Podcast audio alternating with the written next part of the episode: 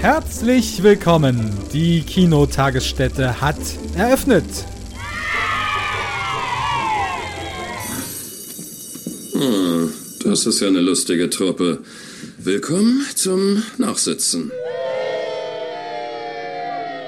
Leute, Leute, wisst ihr was? Äh, Ich habe was erlebt, was ich schon seit vielen, vielen Monaten nicht erlebt habe. Ich war verdammt noch mal im Kino. Ist das geil oder was? Das hast du mir noch nicht mal Zeit gelassen, um einen Gag zu bringen, was du so lange nicht erlebt hast. Aber es ist natürlich schön, dass du im Kino warst. Was hast du dir denn angeguckt, Christian? Ähm, sehr viel, sehr viel. Ja, von meinem ersten Kinobesuch habe ich ja schon erlebt, äh, erzählt, Demon Slayer. Äh, dem folgten solche Sachen wie Proxima, A Quiet Place 2, Godzilla vs. Kong, Die Croods 2, Fast and Furious 9, Possessor, Nomadland und Judas and the Black Messiah. Warte, Wie, wie häufig warst du jetzt bitte im Kino? Mm, eins, zwei, drei, vier, fünf, neunmal und zweimal davon in der Pressevorführung. Seit Juli. Ja. Also in drei Wochen. Also gerade in der, in der ersten Woche war es wirklich exzessiv zugegeben. An einem Abend sogar zweimal. Was, was, ist denn, was ist denn euer Rekord an äh, Kinofilmen am Stück? Wenn wir jetzt gerade schon dabei sind. Kinofilm am Stück. Meinst du an einem Tag oder was? Achso, ja, ja, an einem Tag. Na, zwei. Äh, vier. What? Festival. Ah, Filmfestival. Ja, okay. das ist ja immer Ausnahmezustand. Ja, aber er hat ja nicht. Also, da muss er die, Ex die Frage expliziter stellen. Es tut mir leid. Nö, ich wollte es ja so wissen. Und vier, also ich habe mein Rekord liegt bei drei, nicht Festival und halt Kurzfilmfestival, aber. Aber ich muss auch sagen, eigentlich mag ich es überhaupt nicht, Kinofilme nacheinander zu schauen, weil ich als Kind mal in einer Doppelfühlführung war von Ice Age 2 müsste das gewesen sein und ab durch die Hecke. Und ich so dermaßen Kopfschmerzen bekommen hatte, aber da bleiben musste, weil das irgendwie so eine Ausflug war, dass ich den zweiten Film dann noch ertragen musste. Deswegen habe ich so einen kleinen Hass auf ab durch die Hecke. vollkommen zu Unrecht. Aber es ist auch schwierig, irgendwie nach drei Filmen oder nach zwei Filmen schon oder selbst nach einem Film, je nachdem, was der erste Film ist, dann noch genug Aufmerksamkeitsspanne zu haben. Der Trick ist, äh, eine Pause zwischen beiden zu lassen. Am besten was essen gehen. So habe ich's gemacht. 16 Uhr in Nomadland rein, dann danach was essen gehen und dann 21 Uhr Judas and the Black Messiah. Also ich war auch jetzt äh, in Demon Slayer und Nomad, nee Quatsch, in Demon Slayer und Godzilla vs. Kong an einem Tag, aber nur weil ich gedacht habe, es gibt eine Testpflicht, weil ich einmal schon in Godzilla vs. Kong gehen wollte. Dort gab es eine Testpflicht, ich hatte keinen Test, deswegen, deswegen durfte ich nach Hause deppeln. Dann wollte ich die beiden Filme an einem Tag gucken, weil dann brauche ich nur einen Test. Ganz schlau von mir. Bin hingekommen und es war keine Testpflicht mehr. Tag später wollte ich in Nomadland gehen, in Programmkino. Denk mir, es gibt ja keine Testpflicht mehr. Fahr also mit der Bahn dorthin, nur um, dass mir die Verkäuferin sagt, äh, nee, wir haben eine Testpflicht, sie brauchen einen Test. Kriegt, kriegt man bei euch nicht an jedem Eck innerhalb von fünf Minuten einen kostenlosen Test? Ja, es war jedes Mal kurz vor Kinostart, beziehungsweise darüber hinaus, dass ich das, selbst die 15 Minuten abwarten, hätte ich irgendwie Anfang des Films verpasst oder noch irgendwo hinrennen hätte müssen. Es war relativ spät abends, also ja, schwierig. Und äh, das Schlimmste an bei Nomadland, da ich nicht reingehen konnte, war, dass mein Impfnachweis äh, im Handy, muss ja 14 Tage nach der zweiten Impfung sein, am nächsten Tag umgesprungen ist. Habe ich mir aber gedacht, okay, gehst halt morgen in Nomadland. Da ist ja der Impfpass dann gültig. Da wurde mir dann erzählt, dass es dann doch keinen Testpflicht gibt und das, was ein Versehen war. Ah, Ich mit zuckenden Augenlid. Ja, gar kein Problem. Ich hätte gerne ein Ticket. Dankeschön. Kinopersonal, du wolltest abranten? Äh, nö, nö, ich wollte nur sagen, dass Marius, Marius Kino anscheinend sehr äh, kompetentes Kinopersonal sitzt. Sie war sehr nett. Wie heißt denn das Kino? Wollen wir dafür Werbung machen? Äh, fürs Programmkino gerne. Äh, das ist, war das äh, Kapitol hier in Mainz. Äh, sehr nettes Personal, unfassbar schönes Kino. Es ist auch nur ein Saal, ein relativ großer Saal mit Empore, wo man sich auch hinsetzen kann. Äh, und tolles Kinopublikum meistens. Äh, bestehend aus alten Leuten und Studenten. Ähm, da war ich nur Moment schon. Das war eine sehr ruhige, nette Vorführung, passend zum Film. Äh, Demon Slayer und Godzilla vs. Kong war ich hier im Sinister gucken. Es war auch nettes Personal und äh, ja, halt Multiplex-Kino. Nur die Zuschauer sind halt zum, zum Kotzen gewesen. Also beide Male die Hölle auf Erden. Was war denn das Problem? Äh, Godzilla vs. Kong war ich bis, ja, bis fast zum Anfang des Films, so eine Minute vorher alleine im Kino. Das war eine Mittagsvorstellung. Hab mich mega gefreut. Dann kamen fünf Leute rein. die erstmal ins Kino kommen und sagen, Walla, äh, leer. Muss ja nichts heißen, aber äh, der erste Eindruck von diesen Menschen hat sich leider bestätigt. Ähm, sie meinten, äh, vielleicht haben sie mich nicht gesehen. Kann sein, das Kino war ja leer. Zumindest meinten sie dann relativ laut reden zu müssen und äh, ja, keine Ahnung, lachen an Stellen, wo es nichts zu lachen gab. Der Film ist ja nicht gerade lustig. Nicht? Ja, fand ich schon.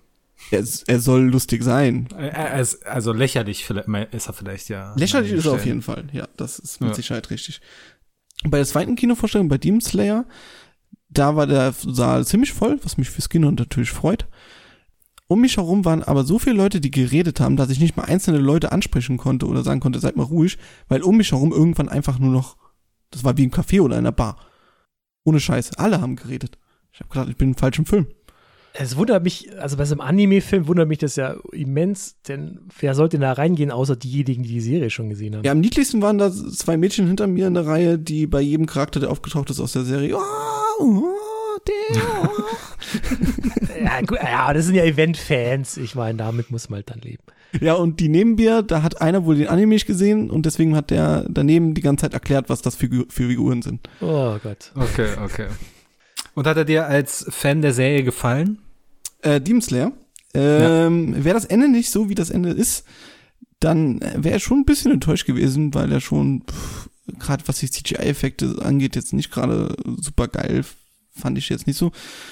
Ähm, sonst von der Geschichte her, ja, müsste jetzt auch nicht Kanon sein. Der Film ist ja, muss, gehört ja zur Geschichte. Ähm, man muss ihn gesehen haben, um dann sozusagen im Anime weiterzumachen oder im Manga. Nee, Manga ist das. Im Anime weiterzumachen. Äh, fand ich jetzt auch nicht so berauschend. Das ist wie ein kleiner Arc im, im, im Anime gewesen. Ich würde sogar sagen, einer der schlechteren. Ähm, aber es waren ein paar sehr witzige Szenen, die Traumsequenzen, wenn du dich daran erinnerst. Das war super witzig, fand ich. Äh, wie die einzelnen Charaktere. Gut, du kanntest da zu dem Zeitpunkt die Charaktere noch nicht. Ich weiß nicht, ob das da so Nee. lustig ist. Aber Wie gesagt, vorher nur eine zehnminütige Zusammenfassung auf YouTube geschaut. Aber jetzt, wo du die Charaktere kennst, kannst du vielleicht nachvollziehen, dass die, die Traumsequenzen sehr lustig waren, weil das sozusagen die ureigenen Charaktere als Traum dargestellt worden sind. Das fand ich sehr süß. Äh, ja, die Gegner fand ich ein bisschen lame. Äh, aber dann gibt's halt das Ende, ein Aufeinandertreffen zwischen zwei Figuren, die eigentlich viel später im Anime, wo man meint, die hätten erst viel später Relevanz oder sind viel zu stark für die Charaktere, die eigentlich Hauptfiguren sind, wenn die einen Kampf ausführen, äh, dann macht das natürlich super viel Spaß. Traust du dich jetzt nicht, die Figuren alle zu nennen oder was ist das Problem? Also ich habe jetzt gerade nichts verstanden. Aber ich habe natürlich auch die Serie nicht gesehen. Du hast die Serie nicht gesehen. Das ist für Nee. die Fans der Serie, beziehungsweise für den Film. Die wissen, worum es geht. Die kennen die Insider. Ah ja, okay. Aber dann äh, fragen wir doch mal lieber, was war denn euer Highlight an Filmen? Also was ist äh, empfehl, was muss man gesehen haben? Christian. Also ich würde bisher sagen Minari, auch wenn ich den, den nicht im Kino gesehen habe, sondern per Screener, muss ich sagen, ist bisher der beste Film, den ich bisher des Jahres im Jahr gesehen habe. Muss ich nochmal hochstufen tatsächlich. Der ist auch gewachsen, genau wie Nomadland. Nach Nomadland war ich, also von Nomadland fand ich gut. Der ist aber auch nochmal die zwei, drei Tage danach nochmal ganz schön gewachsen bei mir im Kopf. Ähm, es war halt wirklich dieses, dieses sehr ruhige und intensive Erzählen mit einigen Momenten. So wirklich wusste ich nicht, äh, was ich danach damit anfangen soll, aber muss wirklich sagen, dass da Francis McDormands Performance einiges rausgerissen hat, die ganze, die ganze Gestaltung, die Bilder, der Ton, da gab es einige Momente, wo das mit dem, wo, wo Musik und Bilder perfekt korrespondiert haben. Ich fand es sehr beeindruckend, dass die Chloe Zhao offen, offensichtlich bei Amazon drin filmen durfte. Das ist schon mal ein kleines Kunststück gewesen. Ja, für die war sehr positive Werbung so gesehen. Ja, Oh. ja, aber gleichzeitig auch so ein bisschen, also man kann es auch als Kritik deuten, als äh, jemand, der dort als ein, eine Arbeitsstätte, die dort ja die Leute fast schon ausbeutet und bloß denen so ein bisschen Hoffnung gibt als Saisonarbeit gegen Ende des Jahres, wo sie sich dann totschuften. Echt, hast du das so wahr? Also für mich war das äh, eindeutig Product Placement. Äh, und zwar nicht der versteckten Sorte, sondern halt mit äh, Hammer mal wieder auf die Leinwand gehauen. Na gut, Product Placement wirkt ja immer ein bisschen erzwungen, aber das ist ja Lebensrealität in dem Falle. Also ich fand nicht- das also ich sehr fand nicht, dass es authentisch. negativ dargestellt wurde. Nee, ich fand es wurde sehr neutral dargestellt. Ja. Ja. Also natürlich Was sind die Amazon Leute wieder relativ, positiv ist. Hm. ja, es wurde relativ werteneutral dargestellt. Das ist halt Arbeit und ähm, die Leute sind dort als Saisonkräfte nur. Danach müssen sie gucken, wo sie bleiben. äh, verdienen jetzt aber auch nicht so schlecht und machen das ja, zum Beispiel sie macht das ja quasi freiwillig, also die, die, diese Trucker-Community dort. Andere bestimmt nicht, auf die wurde natürlich nicht eingegangen. Also es wurde ziemlich werteneutral dargestellt, was ich fand, was diesen Film, dadurch, dass dort eine echte Firma dargestellt wird, ein so großer Konzern, das, ver das verleiht diesem Film eine unfassbare Authentizität. Authent oh Mann, ey. Das eine, böse Wort in unserem Podcast. Also, äh, der wirkt sehr lebensnah, fand ich. Sehr, sehr, sehr, sehr nah, fand ich den Film. Und ich muss da Christian recht geben, der wächst ungemein. Ich muss mir, also, ich habe nicht wirklich Lust, ihn nochmal zu sehen, weil äh, das, was Benny gleich sein wird, stimmt natürlich, äh, der Film ist sehr zäh. Und ähm, ich habe auch irgendwann gedacht, so, jetzt müsste aber mal so langsam mal so auf die Schlussgerade einbiegen. Da war der vielleicht so maximal zwei Drittel vorbei, wenn überhaupt. Ähm, das hat sich schon ziemlich alles gezwungen aber ich fand ihn jetzt nicht wirklich langweilig, nicht wie ein anderer Film, der nächste Woche besprochen wird, äh, der dann irgendwann langweilig wurde, sondern äh, dafür jetzt waren. Weiß ich selber nicht mal, von welchem Film du sprichst. Doch, nee, ich auch nicht. Ja gut, dann müssen wir nächste Woche einfach. reinhören. In einem wunderschönen Sommerfilm werden wir auch über Langeweile sprechen. Aber so lange, wie gesagt, Nomadland, der, der konnte gar nicht langweilig werden, weil da waren die Bilder einfach so schön. Die Musik war so schön. Die Musik war fantastisch. Diese Mischung aus Best of Radio zusammen mit, äh, mit dieser, was war das, Klavier- und Geigenmusik. Ein Traum. Äh, zusammen mit diesen Bildern. Äh, Frances McDormand ist immer eine Bank. Sie hat quasi sich selber gespielt in, oder in, Re äh, in Reimagining ihrer äh, anderen Rollen. Äh, als, als taffe Frau fand ich das großartig, fand die Nebenrollen großartig. Also mir hat er richtig gut gefallen. Wie gesagt, außer dass er halt schon sehr zäh war. Das als Kritikpunkt, aber alles andere an diesem Film. Ja, authentisch war er wahrscheinlich. Ich meine, ich werde hoffentlich nie oder ich habe nicht vor, dieses Leben irgendwie anzunehmen, der Nomaden, aber es kam mir auch sehr realistisch vor, wie es dargestellt war. Nur, und es klingt jetzt wahrscheinlich auch ein bisschen despektierlich, hat es mich halt nicht wirklich interessiert und dadurch, dass der Film halt auch so zäh war und ich ein großer Fan von Into the Wild bin, der das Ganze dann doch mit etwas mehr Werf auf die Leinwand gebracht hat, konnte ich ja halt dabei nicht so viel anfangen. Aber in dem Fall wurde ich überstimmt. Aber ich, worum geht es jetzt eigentlich in Minari? Das, also ich habe den Film nicht gesehen und weiß es auch nicht so ganz. Wo wir Wurzeln schlagen, mehr weiß ich jetzt davon nicht. Ja. Soll ich nochmal erklären, worum es in Minari geht?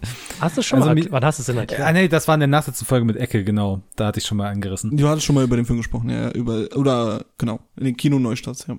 Dann höre ich mir das an. Ich habe da eher eine andere Frage. Ähm, hast du ihn Deutsch geschaut, oder? Nee, ich habe auf Englisch geschaut und oder im Originalton beziehungsweise und ich habe keine Ahnung, wie sie das ins Deutsche übersetzen wollen, weil die quasi fließen zwischen Koreanisch und Englisch switchen. Das wird ja schon teilweise im Trailer so angedeutet und äh, schon da fand ich erstens die Synchronstimmen nicht passend irgendwie so ein bisschen. Der kind, das Kind war ein bisschen too, too over the top, also so ein Kind, das ein Kind nachahmen will. So, ungefähr hat, mir hat sich das äh, angehört. Ähm, und dann halt die ganze Zeit äh, Deutsch, Deutsch, Deutsch, dann Koreanisch, dann hast du die Originalstimmen und es war ein bisschen, also im Trailer fand ich sehr komisch, deswegen werde ich den hoffentlich im, im Original schauen, ja. Ich glaube auch, der könnte durch die Synchro ganz schön viel verlieren, weil halt gerade das kleine Kind, der Siebenjährige, glaube ich, oder so, der ist, der macht das so toll, der macht das so toll. Eigentlich müsste der, den hätte der den Oscar kriegen müssen. Also er wirklich wie, wie gerade so ein kleines Kind, wenn du das synchronisierst, dann es haut dann ja oft nicht hin und hat dann nicht diesen. Ja, benutzt dann irgendwelche Wörter, die zwar passen vom, vom Sprachfluss, aber das halt ein Kind nie sagen würde. So, so nach dem Motto war das, ohne jetzt urteilen zu wollen, äh, final, weil ich habe die noch nicht gesehen, steht aber ganz oben auf der Agenda. Ja. Ein wunderschöner Film jedenfalls. Ja, was steht denn bei dir ganz oben, Mario? Von den Filmen, wo du bisher gesehen hast? Äh, Nomadland. Nomadland ist der beste Film, auch den ich bis jetzt im Jahr gesehen habe. Nomadland hat mich echt überrascht. Ich habe dem vier Sterne gegeben. Ich habe lange mit mir gehadert, dem viereinhalb zu geben. Hab's dann doch sein lassen. Aber wenn ich ihn jetzt nochmal schauen würde, irgendwann mit ein bisschen Abstand, kann es gut passieren, dass der dann nochmal eine Liga nach oben rutscht und auch ganz klarer Kandidat für die Top-Liste am Ende des Jahres. Äh, Nomadland ist da äh, ganz, ganz großartig. Ich weiß gar nicht, aber äh, ob wir schon über Godzilla vs. Kong, haben wir da jemals drüber gesprochen? Nur eine Vorausschau. Okay, hast du darüber schon geurteilt, deine Vorausschau? Oder, nee, du hattest den auch nicht gesehen, ne? Nö, da hatte ich ihn auch noch nicht gesehen. Okay. Ich kann ja mal sagen, wie, wie der Film mir gefallen hat, als ähm, Fan von Affen und von der Eidechse gleichermaßen. Und äh, ich hatte richtig Bock drauf, einfach nur, weil ich die zwei sich auf die Fresse hauen wollen, sehen wollte. oder so ähnlich. Und äh, das habe ich auch teilweise bekommen. Ich fand es äh, sehr, sehr lustig und sehr, sehr, äh, ja, sehr, sehr erfrischend, endlich mal wieder so dummes Blockbuster-Kino zu sehen auf der großen Leinwand mit einer schönen Anlage und dann geben sie sich einen auf die Fresse im Erdinneren. Ja, warum denn nicht? das fand ich. Nein, äh, im Erdinneren prügeln sie sich nicht. Da prügeln sie sich nicht, nee, aber da ist Kong irgendwann wieder durchs Erd, äh, durch die Hohlerde hüpft. Das ist so dämlich, so unfassbar ja. dumm, dass ja. ich gedacht habe, ach, das macht mir jetzt richtig Spaß also da, selbst wenn ich meinen Kopf ausschalte, äh, ich, ich verliere dabei IQ-Punkte mehr wie durch Saufen. Ähm, das ist großartig gewesen, fantastisch. Wie gesagt, wie diese beiden sich äh, auf die Fresse hauen, wie dann ein Gegenspieler noch aus der Hinterhand gezogen wird, der Fans sehr, sehr freuen wird. Äh, der glaube ich, nicht in den Trailern angedeutet war. Zumindest ich war sehr überrascht und fand es sehr, sehr toll, dass dann am Ende nochmal ein, ein Gegenspieler kommt. Also der wurde, glaube ich, also meines Wissens nach wurde der schon angekündigt. Ja, dann habe ich es nicht mitbekommen. Ich, für mich war das eine große Überraschung für mich war auch neu, ich habe es mir schon irgendwie im Vorfeld gedacht, weil das ja auch in Fankreisen kursierte. Und das Objekt, worum es in der ersten Szene geht, oder in einer der ersten Szenen, deutet ja auch schon darauf hin, was ja, natürlich. Könnte. Aber ich habe nicht aufgepasst bei dem Film. Also, weil irgendwann kommt ja die Story mit äh, Verschwörungstheorien hoch 10. Ich glaube, ich hoffe, der Film wird vor Corona gedreht bin ich mir ziemlich sicher, weil das ist extrem schwierig, was dort angedeutet wird. Da werden Verschwörungstheorien und Verschwörungsdullis äh, als sympathische Figuren dargestellt, was ich sehr, sehr schlimm oder sehr, sehr kontrovers finde. Ja, der Typ ist ja einfach nur total durchgeknallt. Aber ja, sowieso dieser ganze Story-Arc ist komplett durchgeknallt und überflüssig und eigentlich auch nur dazu da, um da irgendwie so ein bisschen Licht reinzubringen. Natürlich, aber die Tochter wird ja so, so ein bisschen als schlau dargestellt und die ähm, hört ja dann auf den Verschwörungsdulli und äh, das, das haben sie aber auch schon in Godzilla 2 versucht, die schlau darzustellen und es hat nicht geklappt. das stimmt. Aber wie sie dann äh, halt, äh, also das so Ho äh, Hohlehrentheorien und sowas und das stimmt, die stimmen dann auf einmal, das fand ich ein bisschen schwierig und das hat mich so ein bisschen rausgerissen. Einfach weil die Realität äh, mittlerweile solche Leute äh, hat man mittlerweile auf der Straße und die versuchen irgendwie Einfluss zu nehmen. Das hat mich dann so ein bisschen ausgerissen, einfach weil die Realität so, so krass so schlimm ist. Aber an sich, dieses komplette Over-the-Top-Ding, das, wie gesagt, ein großer und ein großer äh, Affe sich gegenseitig auf die Fresse hauen und dann reisen sie noch in die Hohlerde und in die Antarktis und dann kommt noch dieser äh, Fanliebling dazu und alles, das, das hat mich irgendwie entertained für diese Szenen, wo halt Action da war. Alles andere ist so absolut belanglos. Ich weiß gar nicht, was ich den gegeben habe, zweieinhalb Sterne. Mehr kannst du dem nicht geben, also beim besten Willen nicht. Dafür. Ich habe ein drei gegeben. Du hast uns sogar drei gegeben. Also ich glaube mehr als Godzilla, äh, Godzilla King of the Monsters, ne? Auf jeden Fall, auf jeden Fall. Ich finde, der hat erstmal den Vorteil der Laufzeit, dass er irgendwie ja. eine halbe bis dreiviertel Stunde kürzer ist als Godzilla 2, dass er sich nicht so fucking episch ernst nimmt, dass die Menschen nicht so eine große Rolle spielen und er hat zwar nicht so geile Bilder wie teilweise Godzilla 2. Und nicht so gute Musik. Die Musik ist da mir eh wurscht. Äh, aber er hat den Vorteil gegenüber Godzilla 2, dass er eben nicht zu einem Drittel ungefähr über nur Bildschirme erzählt wird. Also ich habe ja Godzilla 2 nochmal geguckt und es ist unfassbar, wie oft dort auf irgendwelche Monitore und Computerscreens ge ge gezeigt wird und die Kamera gerichtet wird und das hast du hier viel, viel weniger. Ich fand es noch schön, dass sie, wenn sie die Menschen hatten, dann immer im Zusammenspiel mit Kong, wo ja ein sehr großer Fokus drauf gelegt worden ist und die Emotionen von Kong haben sie schon ganz gut hinbekommen mit dem CGI ja. und im Zusammenspiel mit dem kleinen Mädchen, das fand ich okay. Also das war vollkommen in Ordnung. Natürlich gibt es da ein paar Logiklücken, wie dass der auf einmal Zeichensprache kann und niemand hat das irgendwie mitbekommen. Oder sonstige Blödsinn, Blödsinnigkeiten und öfter mal äh, kreisten die Augen bis in den Kopf rein. Aber, wie gesagt, äh, ja. Und der Bombast war auch so schön, dass ich, wie gesagt, meine äh, Mitleute im Publikum, äh, im Kino nicht hören musste, weil einfach der Film die ganze Zeit durchballert. Benny, wie fandest du den denn? Du hast ihn vor einer Weile gesehen, ne? Äh, ich kann mich nur noch an zwei Szenen erinnern. Und das waren die guten, die Kampfszenen. Also mehr brauchen wir bei dem Film eigentlich, meine ich, auch nicht gesehen haben. Aber die zwei Kampfszenen sind halt auch grandios. Und ich glaube, gerade die Endkampfszene werde ich mir gerne auch noch mal irgendwann, wenn sie dann mal bei YouTube verfügbar ist, äh, noch mal angucken. Weil die hat mir schon richtig Spaß gemacht, muss ich sagen. Das ist so, so ein Kindheitstraum, wenn du da mit deinen Figuren gespielt hast und die dann auf der Leinwand zu sehen. Leider bin ich nicht rausgewachsen aus dem Alter, aber irgendwann ist, hat man nicht mehr ganz so viel Freude dran. Also ich glaube, mit, weiß ich nicht, elf, zwölf wäre das wahrscheinlich einer meiner Lieblingsfilme gewesen. Ja. hundertprozentig. Aber auch so, also die zwei Szenen machen Bock, der Rest äh, habt ihr schon angesprochen, also Hohlerde und sowas. Muss man sich halt als Trash-Fan genau so angucken, dann ist es okay, aber da hätte man eigentlich alles auch weglassen können, hätte es jetzt für mich nicht gebraucht. Das ist Hochglanz-Trash. Ja. Das äh, trifft es eigentlich ganz gut. Wie vielleicht auch, du hast ja noch einen anderen Blockbuster gesehen, Christian. Hm, meinst du jetzt Black Widow oder Fast Furious 9? Nee, ich wollte jetzt eigentlich Fast and Furious 9, der im Original nur F9 heißt. Was ist denn das eigentlich für eine Tastenkombination? Ah, da geht bei mir der Bildschirm aus. Hast du das jetzt gerade probiert? Das war aber sehr gefährlich. ähm, ja, ja gut, ich hätte noch so eine FN-Taste, aber das habe ich umgestellt, dass ich äh, die Taste drücken muss, wenn ich F9 drücken will. Und deswegen, wenn ich jetzt äh, nur die Taste, wo F9 wäre, drücke, geht bei mir der Bildschirm aus und wieder an, wenn ich nochmal drauf drücke. Deswegen darf ich auch nie die Taste mit F4 drücken, weil. Ja. Ja. Okay. Und F9. Benny ist weg. F9, ja.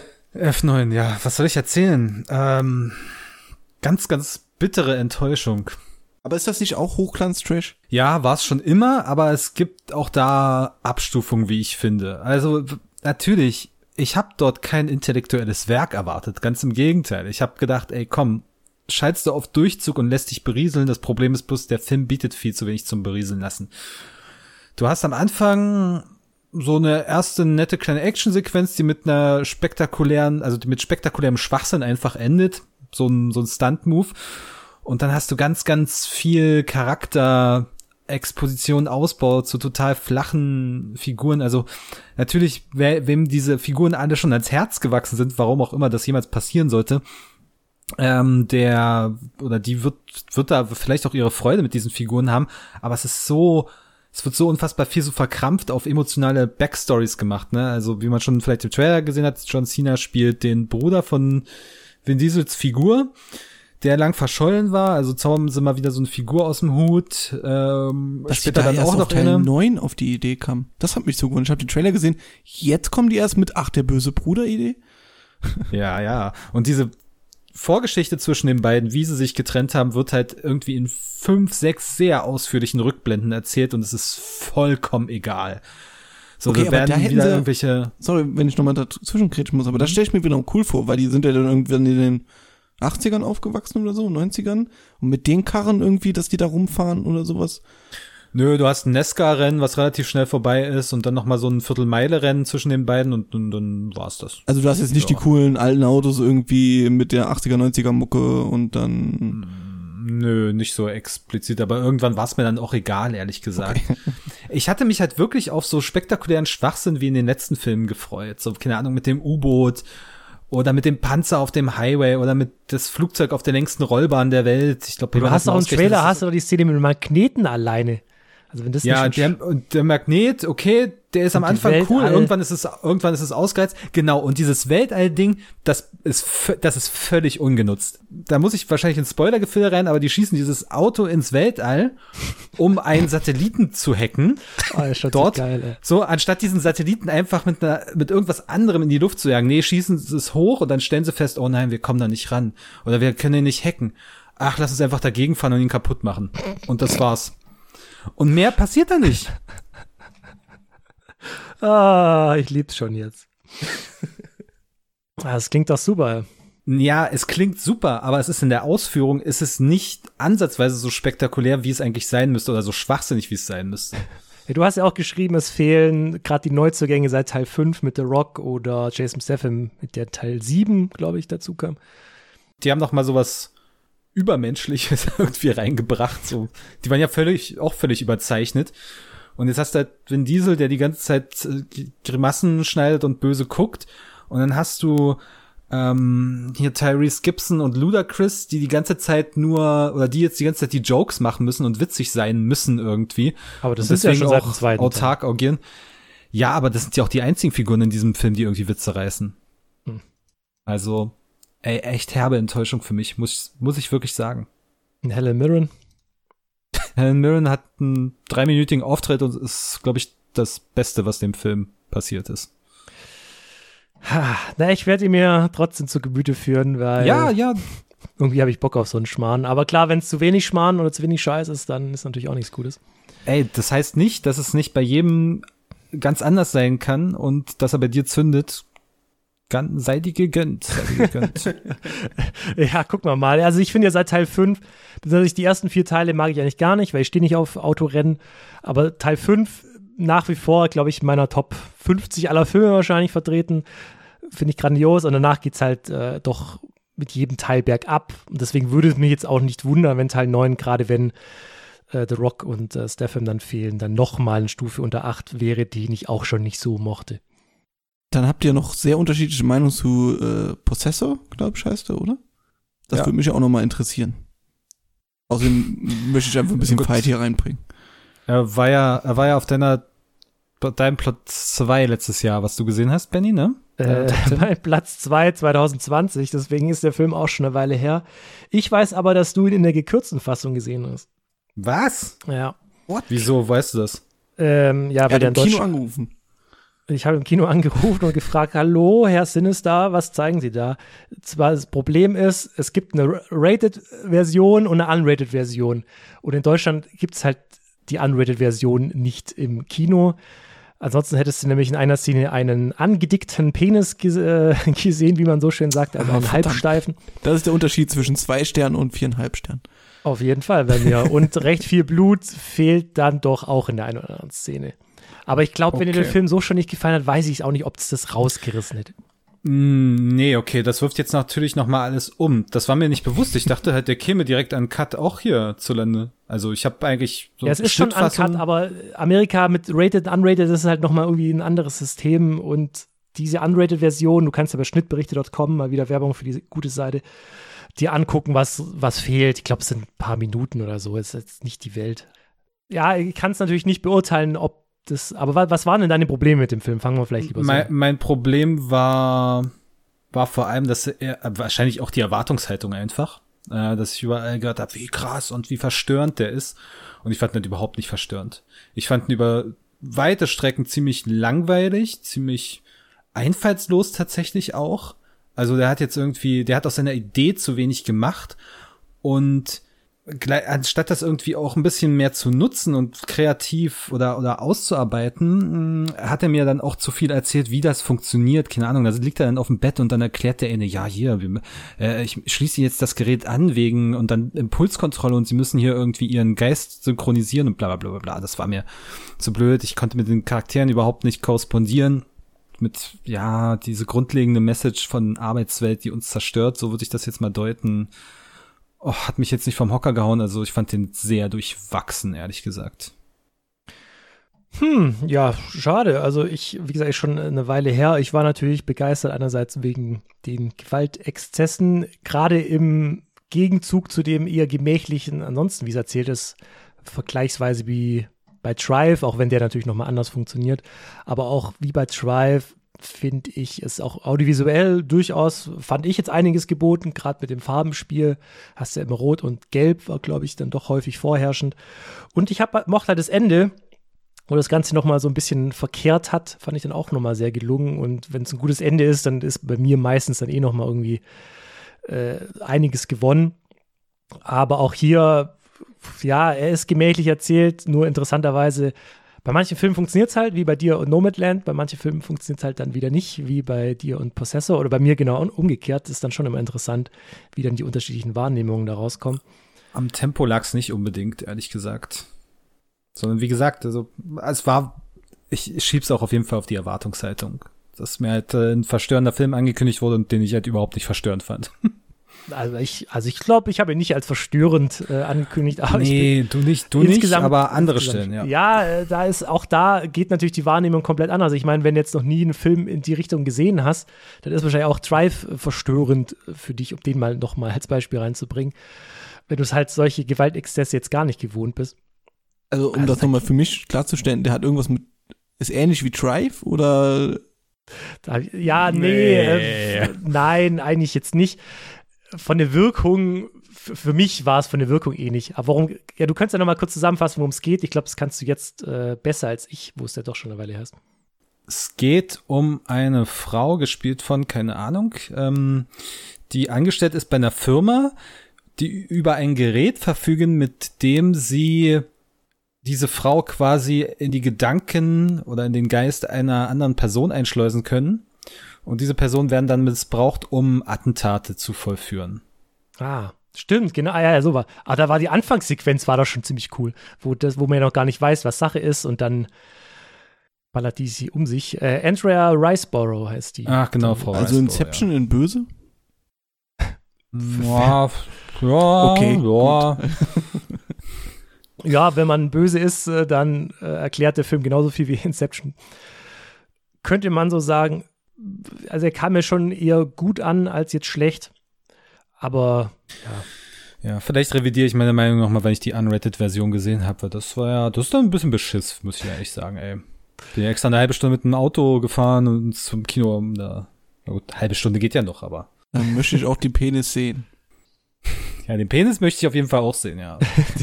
den gibt's auch bei Schnittberichten. Ich glaube, da muss er angemeldet sein im Forum, sonst kriegst du, glaube ich, die solche Szenen da nicht zu Gesicht. Aber kommen wir doch vom männlichen zum weiblichen Geschlecht. Mich würde noch mal interessieren, Benny, wie fandest du Black Widow? Ja, weibliches Geschlecht trifft schon ganz gut. Ich finde es interessant, dass so Filme heutzutage, einerseits finde ich es interessant, andererseits traurig, dass es wohl so sein muss, äh, dass wir in der heutigen Zeit leben, wo Frauen eben nicht so gleichgestellt sind, dass ein Film, der Frauen in der Hauptrolle hat, dann zu einem sehr großen Prozentsatz ein feministischer Film ist, was er ist. Deswegen finde ich ihn jetzt aber nicht unbedingt langweilig oder verkehrt. Bei mir lag es jetzt eher daran, dass ich die Action nicht wirklich äh, gut umgesetzt fand. Eher mit schnellen Schnitten, als obwohl es Martial Arts Kämpfe sind, halt mit Kamera draufhalten und gute Choreografien. Und der Film, die Story an sich habe ich jetzt auch nicht so ganz mehr in Erinnerung. Die war auch zu vertrackt. Äh, irgendein russischer Bösewicht hat Frauen unter seiner Kontrolle mit Gedankenmanipulation oder sowas. es, ist, es ist ja im Prinzip der Typ, der diese ganze Organisation leitet, die auch ähm, äh, Frau Romanoff Black Widow ausgebildet hat. Genau, da sieht man halt die Vorgeschichte, sieht man halt dann auch noch, wie die zu ihrer Angerissen zumindest, ja. angerissen in ihrer Anführungsstrichen zu ihrer Familie kam. Und der Film, das Positivste an dem Film ist, und das zieht den Film schon um einiges nach oben, sind die Darsteller. Also das, äh, wen haben wir denn da alles? Florence Pugh. Äh, Florence Pugh natürlich, Dan Wir sind ja der Harmon. inoffizielle Fa Fanclub. David Harbour. Äh, David Harbour, nicht Dan War Harmon, richtig toll, war richtig toll. Der hat richtig Bock gehabt. Der hat Bock, ja, äh, also wie gesagt, an den Figuren oder an den Schauspielern lag es jetzt nicht, aber ich fand weder die Story interessant, noch die Kämpfe und die Effekte, gerade so im Finale, fand ich dann auch sehr dürftig. Also ich kann mir vorstellen, dass die im Kino noch mal schwächer rüberkam. Aber der Film wird ja auch wieder groß abgefeiert. Du hast ja auch gemeint, in den oberen Drittel der Marvel-Filme würde ich jetzt nicht unbedingt unterschreiben. Man kann ihn sich schon angucken, aber ich fand den jetzt nichts Besonderes, also eher Durchschnittsware. Naja, ich würde schon ein bisschen Überdurchschnittsware einordnen, was für mich schon im oberen Drittel verorten würde. Bei, keine Ahnung, wenn ich mir sowas wie Guardians of the Galaxy 2 oder Doctor Strange oder sowas anschaue, das würde ich halt im mittleren Drittel verorten. Das Ja, sind so ja relativ gleich, generische ja. Origin-Stories. Und hier hat's halt noch mal, ich fand halt besonders schön, die Komik, im Gegensatz zu den meisten Marvel-Filmen, ist hier nicht irgendwie so aufgezwungen, sondern hast du zwischen den Action-Set-Pieces hast du tatsächlich diese Charaktermomente zwischen diesen vier zentralen Figuren, dieser Fam Familie, dieser Pseudo-Familie. Zwischen den ihren Interaktionen entsteht so eine ganz organische Komik, weil es halt so ganz ganz unterschiedliche Charaktere sind, die sich mit ihren äh, die sich mit ihren Geschichten von früher gegenseitig Vorwürfe machen und belasten. Du hast dann diese Familiensituation und das ist ja auch so schön, dass es umgekehrt wird. Das ist ja sind ja Leute, die sich, oder zumindest Romanov in dem Fall, die sich so ein bisschen nach Normalität und Geborgenheit, familiärer Geborgenheit sehnt und das aber nie bekommen hat und jetzt zumindest so ein bisschen. Das fandst du nicht aufgesetzt. Also, äh, es war für mich schon so ein typischer Marvel-Humor. Eigentlich eher so ein Drama, aber durch Co- Comedy versucht man das Ganze halt aufzulockern. Also Das ist ja keine schöne Geschichte, wo die als Kinder erlebt haben. Aber um halt den FSK 12-Zuschauer nicht zu verprellen, ist es halt eher locker flockig rübergebracht worden. So habe ich das zumindest wahrgenommen. Also es ist jetzt keine Vorgabe, dass man FSK 12, dass da Humor sein muss, ne? Kannst auch mit einem kompletten Drama FSK 12 bekommen. Ja, ich meine, tonal passt da ja nun wirklich in das, was uns das MCU die letzten zehn Jahre geboten hat. Aber wie gesagt, die Ausführung fand ich in Nuancen ein bisschen besser. Und natürlich ist es jetzt auch nicht der Überfilm und kein herausragend guter Film. Und ich vermeide auch immer gerne dieses, ähm, es ist ein feministischer Film, dieses Urteil, weil ich weiß nicht, ob ich mir das immer so wirklich zutrauen würde, zu sagen, okay, das ist jetzt der Femi ein feministischer Film, ob, oder ob ich der Richtige bin, das zu bewerten. Ähm, aber ich, ich bin auf jeden Fall der Richtige dafür und ich sag, es ist ein Film. Ja, du kannst dir selber zutrauen, aber äh, was halt eindeutig, was halt eindeutig ist, ist halt am Ende dieses, ähm, was dann mit dem Antagonisten, der, also ich finde, der ist schon sehr stark an einen gewissen HWS äh, angelehnt. Ja, auch die ganze Story eben, dass nur Frauen und es gibt so Sprüche wie, oh, wie ging der nochmal? Also Einspruch ist schon sehr hart, ähm, oh, wie waren das nochmal? ja, dass er eben Frauen entführt hat, weil die eh nichts wert sind, außer also er hat schon, ein, also er ist schon sehr in diese Richtung gehend und ist ja auch vollkommen in Ordnung. Ich sag ja, es ist eher traurig, dass wir in einer Zeit leben, wo es solche Filme eben braucht. Und das ist ja also genauso ist feministischer als die Szene in Endgame. Die ist ja nicht feministisch. Also ja, also kommt drauf an, was man jetzt als feministisch äh, versteht. Die ist ja eher Komm, wir zeigen. Also, das ist ja negativer Feminismus. Nee, ist auch wieder ja, gleich ein bisschen so to tokenmäßig, ne? So, ach hier, wir haben ganz viele Frauen, hier habt ihr sie noch mal, wir stellen sie euch noch mal zur Schau, anstatt daraus irgendwas, genau, irgendwas das von ist, Substanz zu machen. Ne? Ja, wie weiß ich nicht. Man kann es ja auch ein Beispiel von, von äh, schwarzen Figuren nehmen. Da sind sehr viele Filme, oder behaupte ich jetzt einfach mal, die meisten, wenn ein schwarzer Cast ist, dann geht's um die Hautfarbe in der Story auch. Wisst ihr, was ich meine? Mhm. So, und dann gibt es natürlich auch Filme, wo nur Schwarze auftauchen, damit halt ein Schwarzer dabei ist. Und so war halt auch die Frauenszene bei, bei Endgame. Und hier Black Widow oder auch andere Filme mit vor allem weiblichen Cast ist halt, wie wenn du viele Schwarze hast und dann geht es halt um die Hautfarbe, geht es halt darum, ums Frausein. Also es gibt wenige Filme, wo hauptsächlich Frauen mitspielen, wo es aber gar nicht so darum geht, dass sie Frauen sind, sondern halt einfach nur normale Figuren. Das meine ich eben damit. Und da fällt eben Black Widow für mich auch eher darunter, dass er eben auch was zu, dazu erzählen will, dass es Frauen sind, was ja auch vollkommen in Ordnung ist. Es, es fällt halt nur auch stark auf. Ja, ich jetzt weiß ich nicht, inwiefern das im Comic-Universum etabliert ist, diese ganze Organisation, aber ich finde halt, das war nicht, das wirkte nicht ansatzweise so aufgezwungen in dem Film äh, oder, oder irgendwie forciert, sondern das war halt die Ursprungsgeschichte dieser Figur oder es war ja auch nur teilweise Origin Story, äh, sondern eben in der, in der Gegenwart des Films verortet. Und da fand ich tatsächlich, war das ganz organisch um sie herum gestrickt. Und ich finde, das war also einen guten Job gemacht auf jeden Fall. Mal, Klar, mal eine dumme Frage zwischendurch. Ich bin ja aus dem MCU raus seit dem seit Endgame. Gibt's eigentlich, es ist doch jetzt wieder eine neue Phase sozusagen angebrochen und die letzten Filme gehören noch dazu. Ist denn jetzt schon wieder so ein neuer Bösewicht oder so ein Endziel oder was alle Filme da zusammenhängt und äh, das fließt jetzt wieder auf irgendwas zu oder? Nö. Ist das jetzt Phase 4? Es ist schon Ja, Phase Ahnung. 4, aber er spielt ja, nachdem äh, Romanov ja in Endgame äh, gestorben ist, spielt er eh davor und der. Aber ihr versteht, was ich meine. Ne? Vorher liefen ja alle Filme so dann auf Endgame hinzu, was ja an sich eine schöne Idee ist. Aber ob das jetzt wieder passiert, ob jetzt neue Avengers naja, End. Endgame war ja auch am Ende von Phase 3, also sprich, es hat, er wurde drei Phasen lang aufgebaut und jetzt haben wir wieder die erste Phase. Äh, Von dem her, und so viel ist jetzt noch nicht erschienen zu, zu Phase 3. Also es ist ja eigentlich nur Black Widow, nee, Phase wieder vier meinst neue äh, Phase 4. Spider-Man. Der Spider-Man war noch Spider, äh, Phase 3. Ja. Okay. Das war der Abschluss. Das, deswegen gab es ja nur Black Widow. Jetzt kommt ja dieser Shang-Chi und Eternals. Da bekomme ich auch gar keine Werbung. Also Kinowerbung ja jetzt dreimal gesehen, nicht einmal Werbung für den, äh, für diesen irgendwie, wie heißt der Ringe auf irgendwas oder so. Der ist auch noch gar nicht, da ist auch noch gar nicht groß raus an Promomaterial meines Wissens. Der kommt doch Weil schon die wollen ja jetzt, wann September, Oktober? Ja. Aber die wollen jetzt wahrscheinlich erstmal die ganze Konzentration nur auf Black Widow äh, Also. lenken. Trotzdem weird. Naja. Vielleicht Ja, deswegen kann man noch nicht sagen, was, worauf die ganze Phase hinauslaufen wird. Das ist jetzt noch nicht klar. Fans wissen es vielleicht schon, weil es gibt ja so eine Endszene am Grab bei Black Widow, wo ich nicht so ganz kapiert habe, wer das schon wieder war. Superman ist doch noch nicht tot. Da müsstest du Captain, äh, nee, Captain America and the Winter, nee, was? Falcon and the Winter Soldier geguckt haben. So Ach, da wir, wird ach, hast du ja auch, hast du auch Dings gesehen? Was kam jetzt schon wieder aus Loki? Loki, Loki ist fantastisch. Nichts, okay. Gott, nee, das Ja. habe ich im Trailer gesehen, habe gedacht, boah, das ist MCU in a nutshell. Das ist Ja, so MCU, aber in, MCU. aber in grandioser Ausführung. Der Humor ging mir so, oh, oh, eine Minute gesehen, mir ging's auf den Sack. Einziges Manko, wie ich finde, im Gegensatz zu den anderen beiden äh, MCU-Serien, die dieses Jahr rauskamen, äh, kein geschlossener Bogen, ein offenes Ende. Ja, zweite Staffel wurde ja schon angekündigt. Aber trotz, hätte man trotzdem mit, einer, mit einem geschlossenen Erzählbogen machen können. Hätte man, hat man nicht, so wie wir es heute nicht hinkriegen. Weil ich wollte noch kurz was zu den Netflix-Filmen sagen, die noch rausgekommen sind und ich gesehen habe. Oh ja, hau raus. Hau raus.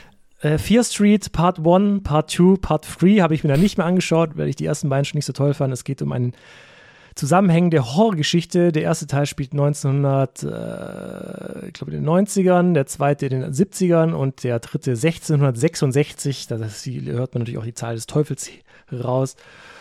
Ja, es geht um in meinen Augen eher ein paar unsympathische Jugendliche im ersten Teil und um eine Hexe aus dem Jahr 1666, die dann in diesem Ort, wo das Ganze spielt, hin und wieder mal jemanden greift, der dann andere Leute umbringt und das Ganze ist doch sehr unspektakulär.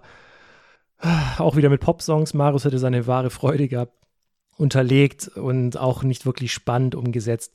Den zweiten Teil habe ich mir dann noch gegeben, weil der zweite ist schon sehr an äh, Freitag der 13., also den ersten angelehnt, spielt auch in so einem Sommercamp und da werden die halt vor allen Dingen, wenn sie Sex hatten, dann niedergemetzelt. So hat sich zumindest für mich angehört, angesehen nach dem Trailer. Aber auch den kann ich überhaupt nicht empfehlen. Den dritten habe ich mir deswegen noch gar nicht gegeben, wo dann das Ganze aufgelöst wird, wie es überhaupt dazu kam. Ähm, auch How, How I Became a Superhero kann ich nicht unbedingt empfehlen. Das ist ein französischer Superheldenfilm auf Netflix, wo es um eine Welt geht, in der Superhelden real sind und es gibt eine Polizeieinheit, die sich um Superbösewichte kümmert. Allerdings die Polizeieinheit besteht nicht aus Superhelden. Ja, kann man erstmal den Kopf drüber schütteln. Am Ende wird da noch ein bisschen was aufgeklärt. Aber auch der Film hat ein paar nette Szenen an sich, ist jetzt auch nicht schlecht umgesetzt, so vom CGI. Also es ist in Ordnung. Aber die Geschichte, die er erzählt, hat man auch schon tausendmal gesehen. Ein, ein Polizist, der sein Leben nicht auf die Reihe kriegt, dann bekommt er eine neue Partnerin und so weiter und so fort muss man leider auch nicht gesehen haben. Und über einen Film, The Tomorrow War auf Amazon, werden wir an anderer Stelle nochmal sprechen. Habe ich vorher mitbekommen. Äh, auch den kann ich jetzt nicht empfehlen. Würdest du deine Empfehlung aussprechen, äh, Christian? Also ein Film, in dem sie in der Zukunft Leute aus der Vergangenheit holen, um einen Krieg zu gewinnen. Ich habe einen Stern vergeben, also nein. oh Gott im okay. Himmel. Ich habe immerhin zwei, also ich würde zwei von fünf vergeben, aber man erwartet schon ein bisschen mehr. Chris Pratt passt auch nicht so wirklich in diese Rolle hinein, die er da verkörpern soll von so einem Familienvater. J.K. Simmons auch mit? Doch. Ja, ja, als sein Vater. Ja. Mit äh, beeindruckendem Bart. oh ja, also und auch wieder durchtrainiert. Also wenn ich in dem Alter so aussehen würde, hätte ich endlich mal was geschafft. Aber pff, äh, also ich, ja, nee, muss man nicht gesehen haben. Manche Leute haben die Monster gelobt. Ich fand jetzt auch CGI-mäßig fand ich jetzt auch eher tröge und nichts Neues. Also so, ja, so fette Schleimviecher halt. Und geht über zwei Stunden, glaube ich, also viel zu lang auf jeden Fall. Äh, ich habe äh, hab ein massives Problem mit der grundlegenden Botschaft dieses Films, vor allem was sich am Ende ausspielt, aber dazu dann an anderer Stelle mehr. Marius, hast du noch einen letzten Tipp auf Lager? Ich kann überlegen, sonst habe ich auch von neuen Filmen eigentlich nur Luca gesehen. Aber darüber sprechen wir nächste Woche. Kann aber auch da kurz sagen, dass der sehr nett war, sehr Pixar-mäßig. Wer Pixar mag, wird den Film mögen. Dann wird wahrscheinlich Call Me By Your Name dein voriges Beispiel gewesen sein. Ja, exakt. War das eine Rätselfrage? Die haben wir noch irgendwie eingebaut. Richtig. Über den langweiligen Film, den ich sprechen wollte, meinte ich Call Me By Your Name. Darüber reden wir auch nächste Woche. Und was der mit Luca zu tun hat oder auch nicht, das erfahrt ihr in sieben Tagen. Tschüssi. Tschüssi. wow, so eine Ende, ey. Ja, tschüss. Vielleicht bekommen Sie sogar Lust, öfter mal nachzusitzen. Äh, wissen Sie, das kann ich gleich beantworten. Mit einem klaren Nein, das ist nichts für mich. Hinsetzen, Johnson.